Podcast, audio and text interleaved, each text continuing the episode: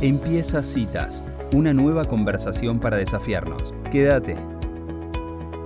Bueno, y es un gusto para mí darle la bienvenida a un joven llamado Tomás Machuca. Tomás es de Rosario, provincia de Santa Fe, tiene 20 años y hace 3 años, o sea, cuando él tenía 17, se preguntó por qué se decía que no se podía crear una empresa en la Argentina si uno pertenecía a un barrio humilde. Me impresiona su joven edad y haciéndose estas preguntas tan importantes y es por eso que lo llamamos acá para participar en citas. Bienvenido Tomás, soy Elisa Peirano, ¿cómo estás? Todo bien, Elisa. Muchas gracias por el espacio y por la oportunidad y por la bienvenida. Acá estoy con Paola para, para conducir esta entrevista.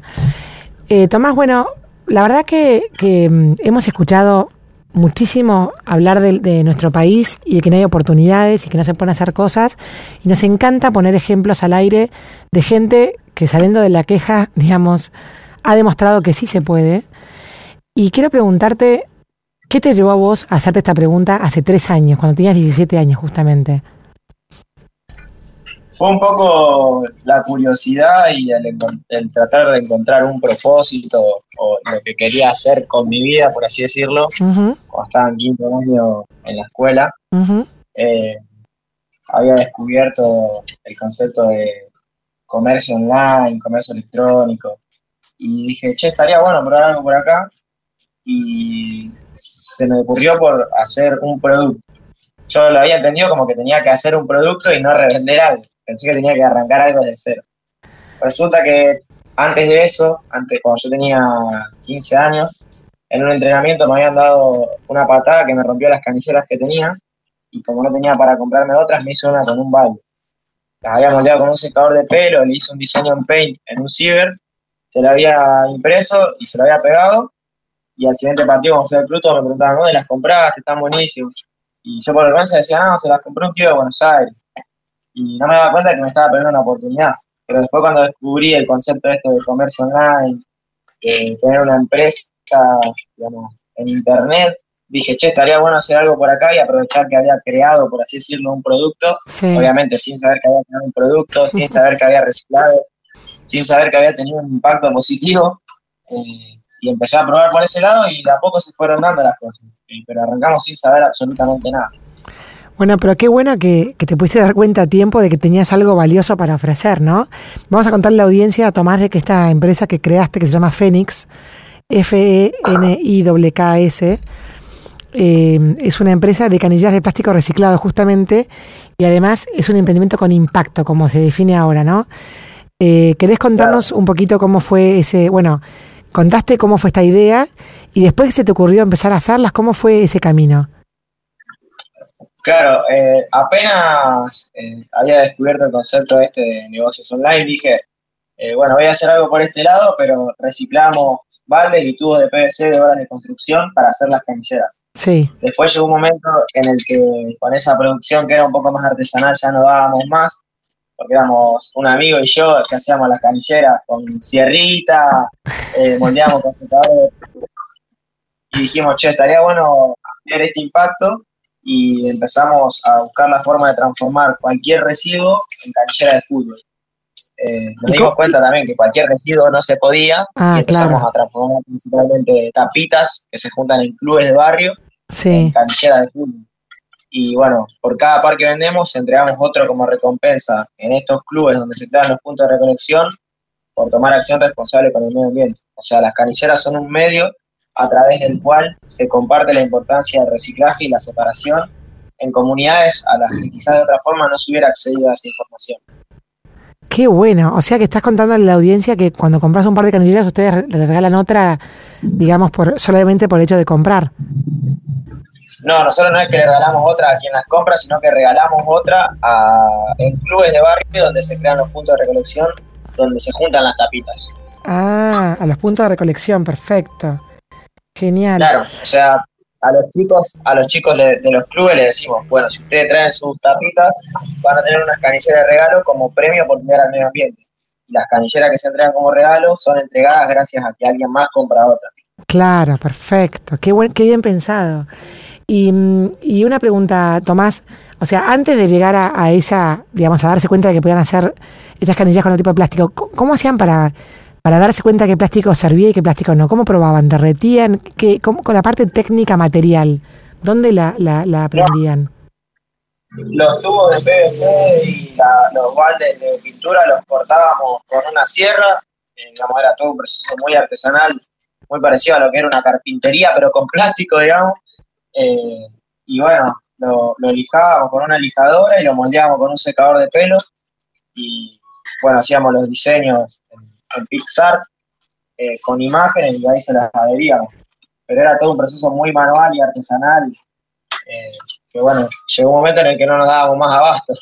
Lo arrancábamos como podíamos con lo que teníamos al alcance de las manos. Me cansé de quemar secadores de pelo y que mi abuela me caiga.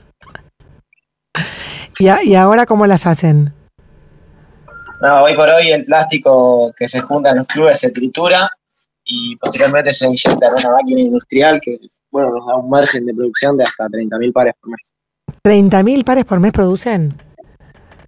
Sí, ese es el margen de producción que desarrollamos. Qué bárbaro, qué bárbaro. ¿Y cómo fue, Tomás, el elegir el nombre, desarrollar la, la, imagen, el logo? Contame esa parte.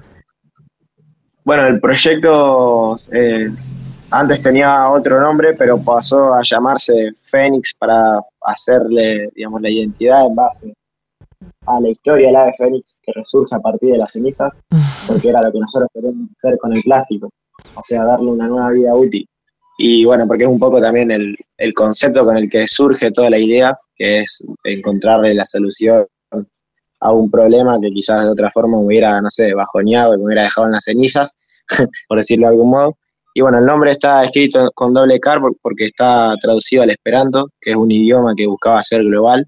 Mira. Eh, no lo logró claramente, seguimos hablando castellano, pero nosotros queremos, que sea un movimiento global que se lleve adelante independientemente del lugar geográfico, porque bueno, la contaminación está en todos lados y el aprendizaje puede compartirse en cualquier club de fútbol.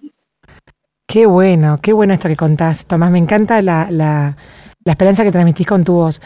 Eh, acá tengo, Paola, te quiero hacer una pregunta. Hola Tomás, ¿cómo estás? Un gusto estar hablando con Hola, ¿cómo? Tomás, ¿cuántos, ¿cuántos son ahora? Porque contás que arrancaste el, el proyecto esto con un amigo, pero eh, me imagino que con la producción que acabas de decirnos se deben ser unos cuantos más, ¿no es cierto? Sí, hoy por hoy son más de 10 personas que forman parte del proyecto. Ok, o sea, el, el, el emprendimiento en sí es salir a recolectar las tapitas y bueno, los, plásticos que están eh, usando y después hacen todo el proyecto hasta la distribución. ¿Dónde venden esto?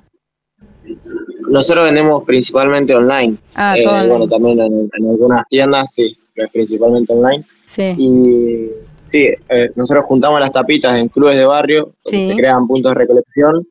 Se comparte con cada futbolista la importancia del reciclaje y la separación y bueno, cuando se vende un par se entrega a otro como recompensa a cada futbolista por haber tomado acción responsable con el medio ambiente. Claro.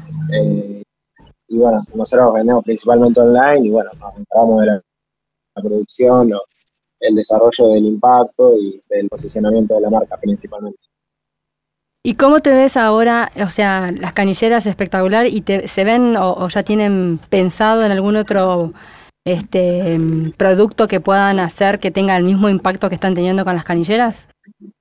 Sí, Fénix, que digamos apunta a ser una empresa que se posicione como una empresa de artículos deportivos hecho con materiales sustentables. Ah, eh, ahora estamos trabajando en el desarrollo de canilleras de hockey y de botines de fútbol también. Ah, muy bueno. Qué bueno, Tomás. ¿Y quién nos ayudó a, pensar en esta misión y en desarrollar toda esta parte? ¿Tuviste, ¿Quiénes fueron tus padrinos o, tus inversores que te, que te, dieron una mano al principio? Ojalá hubiéramos tenido padrinos o inversores al principio. bueno, ¿qué te apoyaron?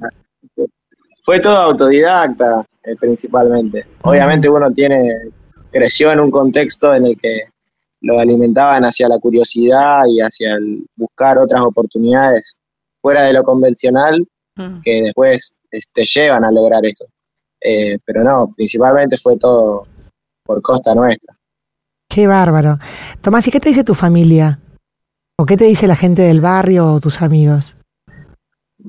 Ah, están todos muy orgullosos, o sea, como que vamos cayendo todos de a poco porque, bueno, van pasando un montón de cosas re lindas. Eh, y nada, sobre todo las disfrutamos y nada, están recontra orgullosos y contentos por todo.